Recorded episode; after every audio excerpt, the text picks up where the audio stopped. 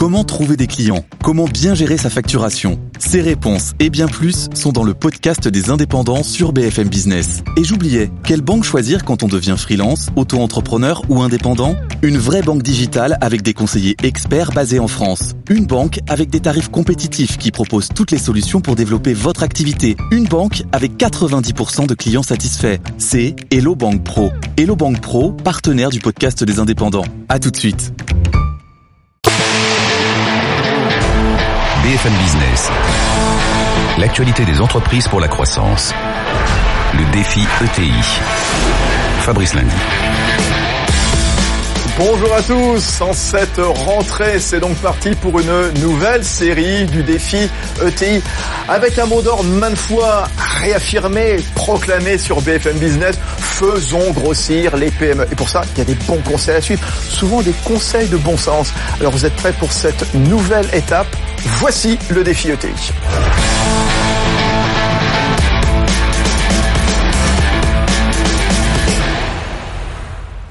Ces ETI, champions des territoires, champions de l'innovation. Vous le savez, oui, ces ETI qui sont souvent, eh bien, le porte-drapeau de l'excellence française. Voilà, cette excellence française, on va la mettre à l'honneur donc dans ce défi ETI aujourd'hui. Avec dans un instant, ils sont en train de se préparer Olivier Finas, qui est le fondateur d'ATS. Vous le verrez, c'est beau, c'est design, il est capable d'emballer tout ou, presque, hein, aussi bien des spiritueux, des parfums, euh, de la joaillerie. C'est une entreprise euh, lyonnaise. Olivier Aptan nous accompagne également. Il est directeur associé au BCG Paris auteur d'un rapport justement pour le BCG en partenariat avec Altagama sur les grandes tendances des consommateurs de luxe en 2018. Et pour démarrer, de quoi va-t-on parler? On est avec Dorothée Lair. Dorothée Lair qui me rejoint. Bonjour Dorothée. Bonjour Fabrice. Dorothée Lair qui est donc euh, chargée d'affaires à la Banque Palatine. La Banque Palatine qui nous accompagne encore une fois pour ce défi ETI à l'agence de Lyon-Vez. Oui, Lyon à l'honneur, donc je le disais avec euh, ATS. Les ETI, symbole de l'excellence française? Oui, assurément, euh, exportatrice, euh, créatrice d'emplois. Euh, ces ETI aujourd'hui sont les championnes de notre économie. Euh, on compte d'ailleurs pas moins de, de, 200 ETI qui sont leaders mondiaux euh, sur leur marché, ce qui est une très belle performance. Des ETI qui évoluent dans le secteur des, des géants du luxe. On a des beaux géants du luxe en France. Hein. Oui, absolument. Euh, encore une fois, on rencontre des, des mondiaux comme LVMH, Hermès, mais nos ETI sont également indispensables pour cette économie du luxe et permettent de maintenir le savoir-faire tricolore et également sont source d'innovation euh, aussi bien dans les objets euh, connectés, le digital. Oui, alors cette excellence française, elle est appréciée à l'étranger, bien sûr. On va le rappeler, les ETI, ce sont de belles et grandes exportatrices. Oui, euh, on compte euh, seulement 5800 ETI aujourd'hui, ce qui reste un chiffre assez modeste. Néanmoins, le, le pari de l'international a été réalisé très tôt. Euh, aujourd'hui, 34% des exportations de la production française provient des ETI, ce qui est quand même un chiffre important. Et pour poursuivre comme ça avec quelques quelques chiffres, on peut également souligner que 73,5% des ETI sont présentes à l'international et 85% des ETI du luxe exportent à l'étranger. Bon, vous allez retrouver votre place, euh, Dorothée Lair, donc de la Banque Palatine. On va retrouver dans un instant Olivier Aptan, Olivier Finas, donc à la tête euh, d'ATS. Tiens, ATS, qu'est-ce que c'est? Portrait d'ATS signé Erwan Maurice. Un bon produit mérite un bel écrin. Et ça, c'est la spécialité du lyonnais ATS, une entreprise trentenaire qui s'est spécialisée il y a une dizaine d'années dans le luxe. Ils savent tout emballer. Le champagne, Moët et Chandon, Veuve Clicquot, Laurent Perrier avec même des pochons réfrigérants, le whisky Glenfiddich, les coffrets en bois Kousmiti ou les tubes de rouge à lèvres Jacques de Sange, de beaux étuis pour les pochettes Kenzo ou les vêtements de nuit destinés aux premières classes Air France. La fabrication est locale, les matériaux sont garantis origine France, Dotées d'un savoir-faire manuel, les équipes d'ATS ont pris le virage de l'innovation numérique. À côté des mains expertes, on trouve des machines high-tech et des imprimantes 3D.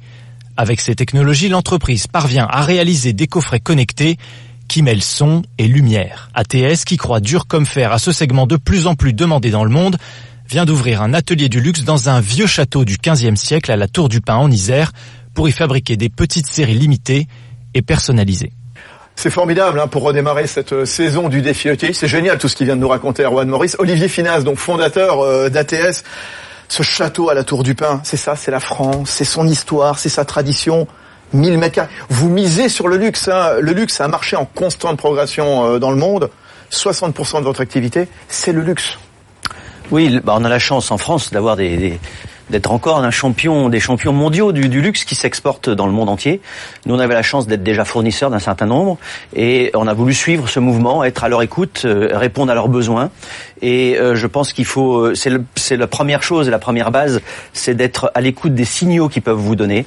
Et tous les investissements, toutes les innovations, toute l'approche stratégique nouvelle qu'on a faite, en fait, on a écouté les signaux qui venaient d'eux. C'est eux qui maîtrisent leur marché, ils maîtrisent l'ADN de leur marque. Et nous, on a écouté ça et on a dit, bah, faisons ce qu'ils demandent pour les marchés d'avenir. Et on a travaillé sur un schéma d'innovation qui corresponde à tous les besoins de, des métiers du luxe aujourd'hui. Alors Erwan nous le racontait tout à l'heure, vous êtes capable d'emballer tout ou presque. Hein. Finalement, il parlait du champagne, il parlait des bouteilles de whisky, des parfums. On aurait pu rajouter aussi Bioderma, Nux, euh, Sephora, Caudalie, des boîtes de chaussures, des boîtes de biscuits. Qu'est-ce qu'on vous a demandé de plus fou en emballage justement Parce qu'on parlait tout à l'heure de coffrets réfrigérés. Il y a des étuis en bois aussi pour des mondes de luxe aussi. Alors on a une, on a une particularité de cet atelier qui est assez originale, c'est qu'il est multimatériaux. C'est-à-dire qu'on n'est pas spécialisé dans une filière, une matière. On travaille toutes les matières possibles, le bois, le métal. On est allé jusqu'au poil de lapin et, et, et toutes les, le, les cuirs, des cuirs très spéciaux, ouais. des cuirs très aujourd'hui originaux. Et c'est l'ensemble de, de, de l'originalité première, c'est qu'on on mixe toutes ces matières et on, on les assemble et on les Et il y a aussi des, des, des, notions de décoration qui peuvent avoir une valeur très importante. Ce sont des artistes qui font des décors, des artistes connus. On vient de, de réaliser une, un coffret de champagne pour les champagnes Rinard, dont le coffret a été euh, habillé par une veste militaire, décorée par un artiste chinois qui s'appelle Liu Bolin, qui a une cote mondiale dans l'art contemporain. C'est lui-même, Liu Bolin, qui a créé et fait le décor de ces vestes. Génial. Et, et, nous les avons après habillés sur le, le, le coffret de champagne. Et dans ces cas-là, il y a 10 coffrets spéciaux qui sont numérotés, qui sont envoyés dans le monde entier, dans 10 pays. Et ça prend beaucoup de valeur parce qu'il y a un artiste ouais, qui a mis sa main sur la décoration de ce produit. Et il y a une rareté qui est créée par les marques qui font des séries spécialisées en petite quantité, ce qui donne de la valeur au produit. Comment on imagine justement un, un emballage? C'est quoi les nouvelles contraintes en matière d'emballage Aussi bien sur le, le poids, la matière, l'environnement, le coût, euh, l'éthique aussi quelque part. Vous avez parlé de poils de lapin. Enfin, oui, au, à un moment où le bien-être animal, par exemple, revient à la une de l'actualité. Oui, alors c'est important de prendre toutes ces considérations. Toutes ces considérations sont ces prises en compte, sont examinées par les marques qui sont multimondiales, qui sont qui ont, qui ont une exigence mmh. de qualité, mais une exigence aussi dans leur réputation. Donc c'est examiné sur chaque projet. La phase de développement d'un projet peut prendre 6 mois, 18 mois, 2 à 3 ans. Ah oui. Ça peut être ah très oui. long ah oui. euh, parce que les produits sont de plus en plus sophistiqués. On inclut maintenant de la lumière, du son, de la technologie, de l'électronique dans ces dans ces produits et des décors faits à la main. On, on garde aussi le côté artisanal et c'est pour ça qu'on a fait cet atelier dans un site patrimoine, monument historique, à la Tour du Pin, à la Tour du Pin au cœur de nos régions. C'est important d'aller eh oui. montrer qu'on vient, d'où on vient en France, la culture, l'histoire de France nous inspire pour pour faire ces produits et nous pousse aussi vers demain, vers de la technologie et de l'innovation. Formidable. Alors justement, tiens, Dorothée Lair, la Banque Palatine, à Lyon, euh, justement, Olivier Aptan du, du BCG. ATS fait partie de ces champions cachés, entre guillemets, des noms plus ou moins connus, malgré leur réputation, malgré leur savoir-faire auprès de, de marques mondiales, mais peut-être méconnus du, du, public, mais pas des clients. Olivier Aptan. Oui, je pense que ce qui est, ce qui est intéressant, c'est qu'effectivement, en France, on a la chance d'avoir des entreprises de luxe qui sont championnes, et souvent, on, on, ne voit que ces entreprises, alors que derrière, il y a tout un écosystème qui s'est créé pour les servir, ouais. et qui reflète en fait le savoir-faire et l'excellence euh, à la française. Alors, si on connaît moins bien ces maisons, alors que ce soit des sous-traitants, que ce soit des fournisseurs, en fait, ils sont en nombre important en France. On voit ces dernières années un redéveloppement de l'emploi en France sur ces filières-là. Il n'y a pas beaucoup de, de, de, filières en France où on voit un emploi se développer. Et, et euh, deuxième chose je, rebondirais sur l'excellence, en fait, je pense que l'excellence, c'est l'exigence première en fait des maisons, et nos savoir-faire français, nos entreprises françaises ont cette, cette capacité en fait à répondre à l'excellence des maisons, euh, que ce soit Hermès, LVMH, Kering, etc. Je pense que c'est ça qui est, qui est intéressant et qui va pousser le développement encore plus loin de nos ETI euh, sur ce, sur ce secteur-là. Alors Olivier oui, euh, Finaf et de Roteller, voilà, Banque Palatine. D'accord, il y a un vrai vent, et, de, et je m'en réjouis, en France, de relocalisation, de revenir à des productions qui étaient parties au bout du monde, qu'on refait venir en France pour des problèmes de qualité, des problèmes de savoir-faire, et ça, on s'en réjouit, c'est pour ça qu'on a, on a, on a investi dans cette nouvelle atelier. Tout près d'une gare TGV, tout près de Saint-Exupéry aussi, voilà, voilà ça c'est formidable. Donc pour les, pour les, les clients internationaux, c'est génial. Et les grandes marques de luxe recherchent ah. absolument aujourd'hui le label Origine France Garantie, mmh. Qui permettent d'avoir cette garantie de provenance du produit. Ça, c'est très important. Euh, Dorothée et Olivier Aptan. Dorothée Lair, c'est important euh, justement cette euh, marque française, cette excellence française justement, vous le disiez tout à l'heure. Oui, tout à fait. Euh, le Made in France aujourd'hui euh, revient vraiment euh, au devant de la scène. le Made in France est une étiquette qui est qui est recherchée.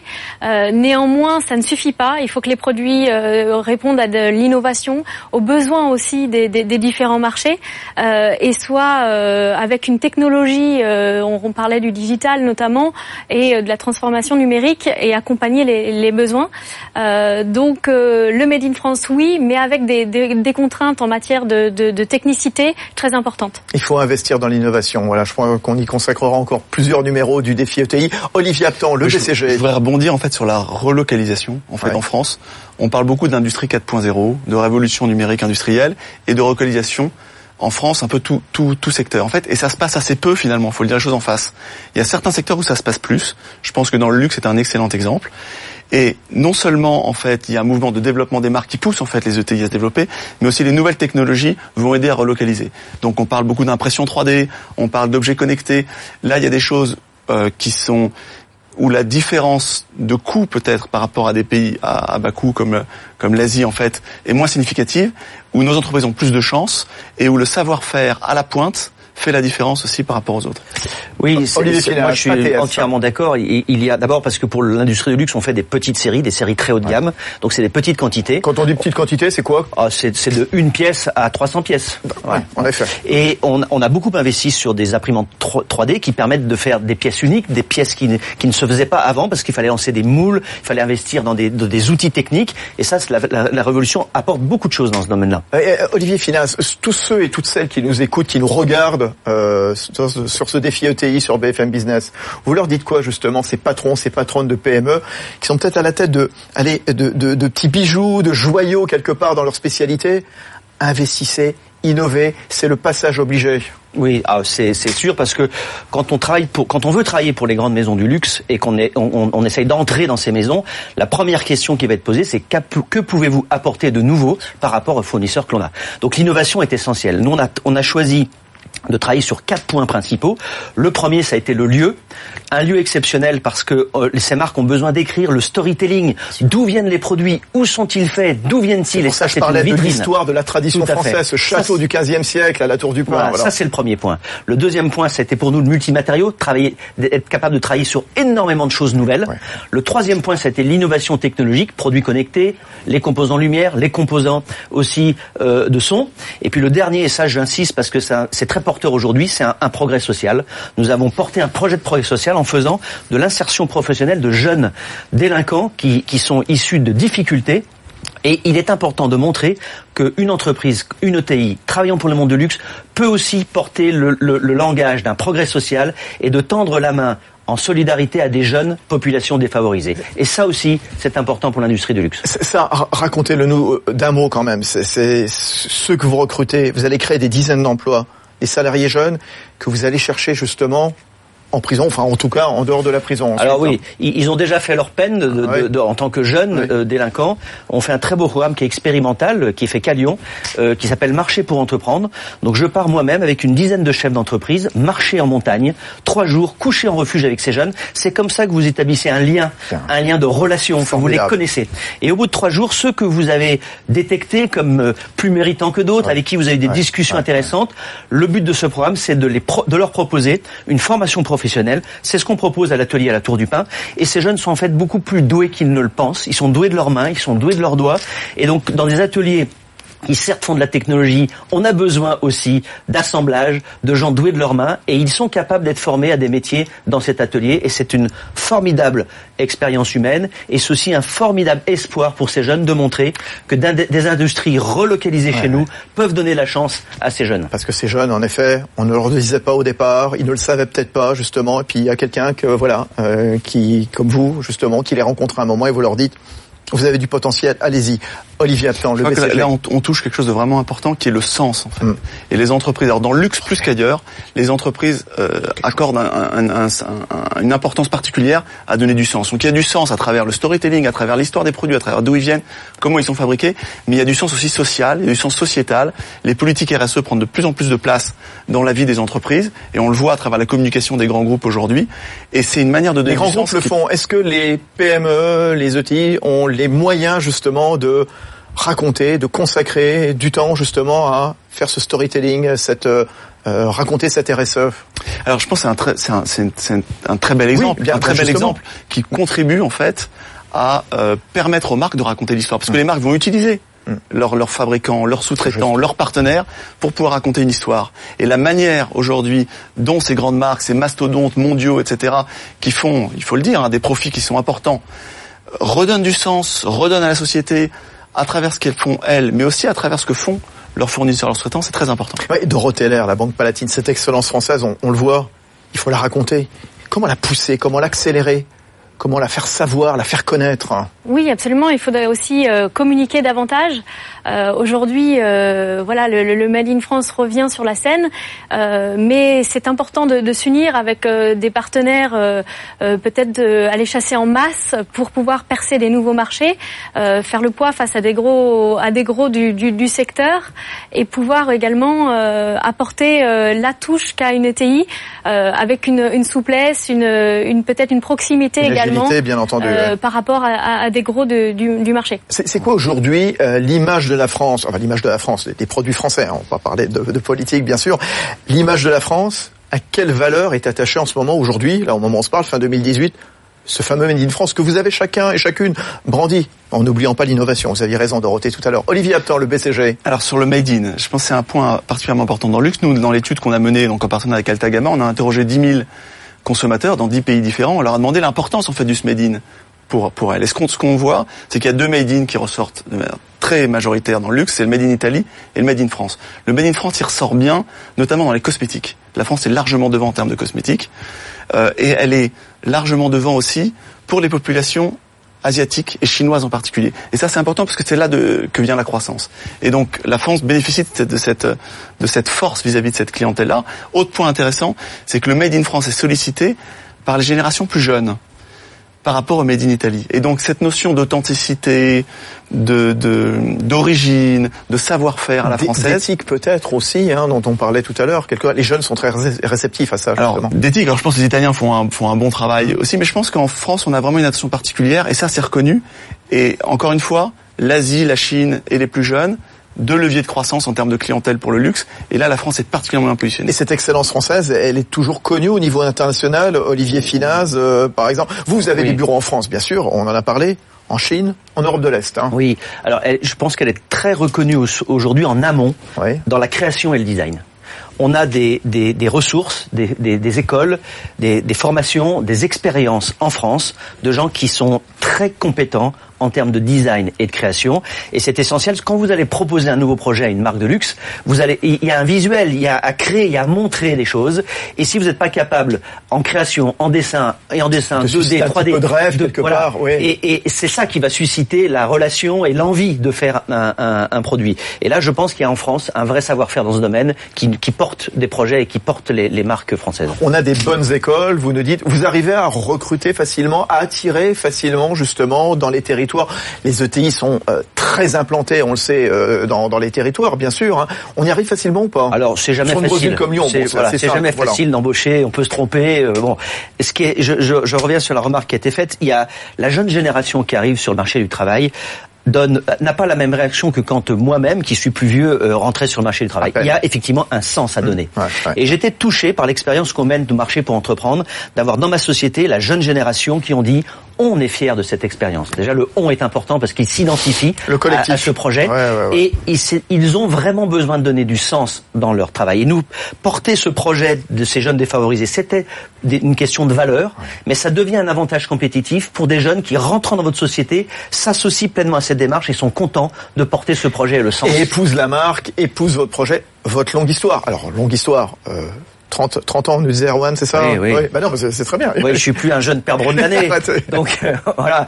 Non, euh, nous, on travaille beaucoup sur ce, sur ce, cette passation de d'intégrer des jeunes chez nous qui ont, qui sont la génération du digital, qui maîtrisent toutes les, les nouveaux outils et, et, et en termes de création, c'est important. Et aujourd'hui, quand je vois qu'ils se portent favorablement sur le sens. J'en suis réjoui aussi. Le sens de l'origine France garantie, le sens de tendre la main des populations défavorisées, le sens de l'excellence et de la qualité des produits. Tout ça, c'est vraiment l'ADN de ce que l'on recherche. Olivier Aptan, donc, avec nos directeurs associés au BCG Paris. Moi, je voudrais revenir sur les compétences, parce que je pense que c'est un point qui est, qui, est, qui est, particulièrement important.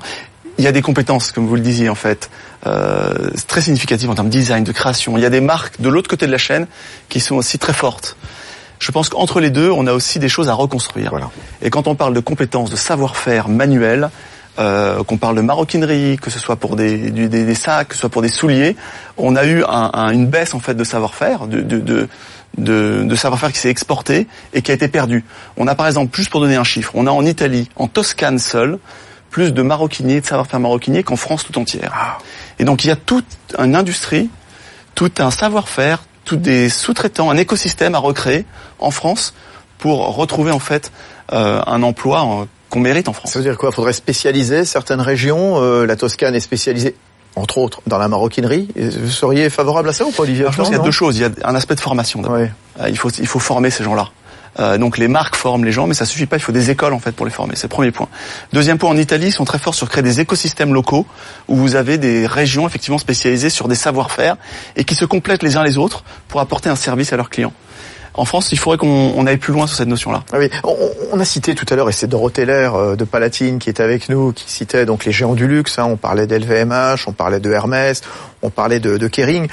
Les conseils à donner en général aux, PME, alors luxe ou pas, enfin dans tous les, les secteurs, il faut évoluer dans le giron des géants mondiaux justement qui font la allez, la connotation, la, réputation de la France, la notoriété de, la France, l'export de la France, quel que soit le domaine, justement, c'est un conseil que vous donneriez, tiens, Olivier Aptan ou Olivier Finaz? Je pense qu'il y a deux choses hein, qui, sont euh, importantes. Il y a l'innovation. Hum. Je pense que quand on est un sous-traitant, un fournisseur, un fabricant, on, ne maîtrise pas forcément le client final, la relation au client final. Ce qu'on ce qu'on maîtrise, c'est son savoir-faire et la valeur ajoutée qu'on apporte. Donc l'innovation, c'est critère numéro un pour réussir, oui. évidemment. La deuxième chose, je pense, qui est importante, c'est le sens qu'on donne. Qu'est-ce qu'on apporte? Comment on l'apporte? Quelle valeur ajoutée? Comment on se différencie? En amenant du sens dans ce qu'on fait pour nos employés et puis vis-à-vis de nos clients. Olivier Finaz, ATS, juste après Dorothée Je vois un gros, un très point positif de l'industrie du luxe. Ces grandes marques sont totalement capable de faire confiance à des PME et des ETI. On n'a pas besoin d'avoir des tailles critiques euh, énormes pour dire on va, on va les intéresser. Ils vont se focaliser sur la qualité de ce qu'on fait, comment on travaille, les savoir-faire que l'on a et que l'on rassemble. Bien sûr, mais comment on se fait connaître, comment on se fait découvrir, par exemple, d'un LVMH, je citais des grandes marques de champagne, des grandes marques de champagne qui euh, que vous emballez, hein, donc avec des jolis étuis, des jolis pochons, Olivier Finat. Comment est-ce qu'un jour la rencontre s'est faite? Parce que vous avez 30 ans, oui, bien sûr, votre boîte a 30 ans, mais un moment aussi, au début, ben, faut quand même taper à la porte et c'est pas toujours facile. Voilà, ben, c'est jamais facile bah et c'est surtout la première porte qui est difficile bah, à ouvrir. Une fois qu'elle est ouverte, ah, c'est bon. Facile. Après, on vous connaît. Il y a, il y a beaucoup de choses, il, il y a, beaucoup de salons professionnels maintenant qui, qui, se font, qui permettent d'avoir une visibilité sur un salon. Donc, aller dans les salons professionnels. Aller dans les salons, ça, c'est un conseil. professionnels. L'avantage de ces grands du luxe, une fois que vous avez pu, par des salons professionnels, par des, par des premiers contacts que vous avez eus, faire vos preuves, développer un premier projet, un deuxième, ces gens-là sont tellement implantés dans le monde entier qu'ils ont des, des, des, organisations qui vous mènent sur des marchés que vous ne voyez pas. Ah Récemment, on a signé un marché à San Francisco chez Benefit dans le parfum cosmétique. Jamais tout seul, je, vais, je réussis à aller à San Francisco pour signer chez Benefit. Benefit est une filiale de LVMH. Des euh, acheteurs, des gens du marketing dans ces groupes euh, se véhiculent de, dans, dans, ces organisations et il faut les suivre. Il faut être à leur à leur à leur, à leur remorque, à leur réponse, à leur remorque pour suivre le mouvement et ils vous amènent sur des marchés à l'autre bout du monde qu'on ne pourrait pas avoir. Dorothée Lair. Oui, alors euh, tout ça, tout ce qu'on vient de dire a, un coût. Euh, il faut des moyens eh ben humains, bien eh ben évidemment, et des moyens aussi euh, financiers. Ah, ça, c'est la banquière qui parle. Alors, combien ça coûte bah Alors, aujourd'hui, il existe des, tout un panel d'outils pour accompagner dès le démarrage, dès la prospection, pour financer tout ça, parce que les cycles sont parfois longs entre le moment où on tape à la porte et le moment où la première commande va être passée. ça nécessite, quand on va à l'international, des garanties à l'international, de financer des projets, et puis également de sécuriser les, les paiement parce que de vendre à l'étranger c'est une chose, mais il faut pouvoir aussi euh, se faire régler. Et c'est là aussi le, rôle de banquier quand on est en amont des opérations de pouvoir un petit peu accompagner et, soutenir selon le risque politique, le risque pays, nos ETI. Parcours du combattant parfois, bien entendu. Oui, il a l'intérêt de développer ses ventes internationales, mais bon voilà, il faut développer sa marque à l'étranger, il faut se faire connaître, il faut avoir l'argent. Olivier Aptan. Pas facile. On a du mal à exporter en France. Hein. Pas facile. Enfin, dans le luxe, euh, encore genre, oui, oui, ce que j'ai été dit. Hein, on a la chance, on a une chance extraordinaire mmh. d'avoir des leaders mondiaux et euh, des leaders mondiaux qui sont exigeants. Donc, si on suit leur niveau d'exigence, si on suit le niveau d'excellence, on a des possibilités de développement qui sont pas offertes aux industries. Donc, vraiment, je pense que c'est une, une chance d'accompagner et de et de et de pénétrer en fait ces grands groupes hein, qui vous accompagnent. Bon, pour terminer, euh, Olivier Finaz à la tête d'ATS, qui allez-vous emballer encore dans tous les sens du terme, euh, justement euh, Quel secteur? Qu'est-ce que vous n'avez pas, qu'est-ce que vous n'avez pas encore emballé justement? Qu'est-ce qui ah reste à bah, faire il, reste certainement beaucoup de choses à faire parce que chaque projet nouveau demande à chaque brief d'un nouveau mmh. client du luxe donne des nouvelles directives, des nouveaux thèmes, des nouvelles matières, et donc on est en perpétuelle recherche de faire des nouvelles choses, et c'est ça qui est intéressant dans notre dans notre métier qui est porteur. Donc moi-même, je ne sais pas ce que dans six mois on va emballer de nouveau. On reviendrait. Donc euh, voilà, je reviendrai pour vous en parler avec plaisir. et puis je, passe un petit message à tous les chefs d'entreprise qui nous regardent. vous Rejoignez-nous sur cette notion de progrès social. le, schéma de marché pour entreprendre est, duplicable très facilement. Si des chefs d'entreprise sont intéressés, c'est facile à faire. Qui nous rejoignent, ils vivront une expérience humaine formidable. Super conseil, vous nous l'avez raconté avec beaucoup de passion. Merci beaucoup, merci à tous les trois. Merci Dorothée Lair, chargée d'affaires entreprise à la Banque Palatine de Lyon-Vez, Olivier Aptan, directeur associé au BCG Paris, en charge notamment du luxe hein, au, BCG, puis Olivier Finas, fondateur euh, d'ATS, voilà donc euh, ATS Packaging, belle entreprise, belle ETI de la région lyonnaise. Le défi ETI, c'est finance, on se retrouve vite. Les 10 ans des ETI, c'est cette année, vous savez qu'on organise le 3 décembre, ça y est, on a la date, le grand prix des ETI BFM Business Palatine, ce sera au studio euh, Gabriel. Il y aura une nouvelle phase éliminatoire à la fin du mois, bien sûr. Et puis l'innovation, bah voilà, impossible de passer à côté vous nous l'avez dit. On y consacrera le prochain défi ETI avec Lectra. Très bonne semaine. BFM Business, le défi ETI, l'actualité des entreprises pour la croissance.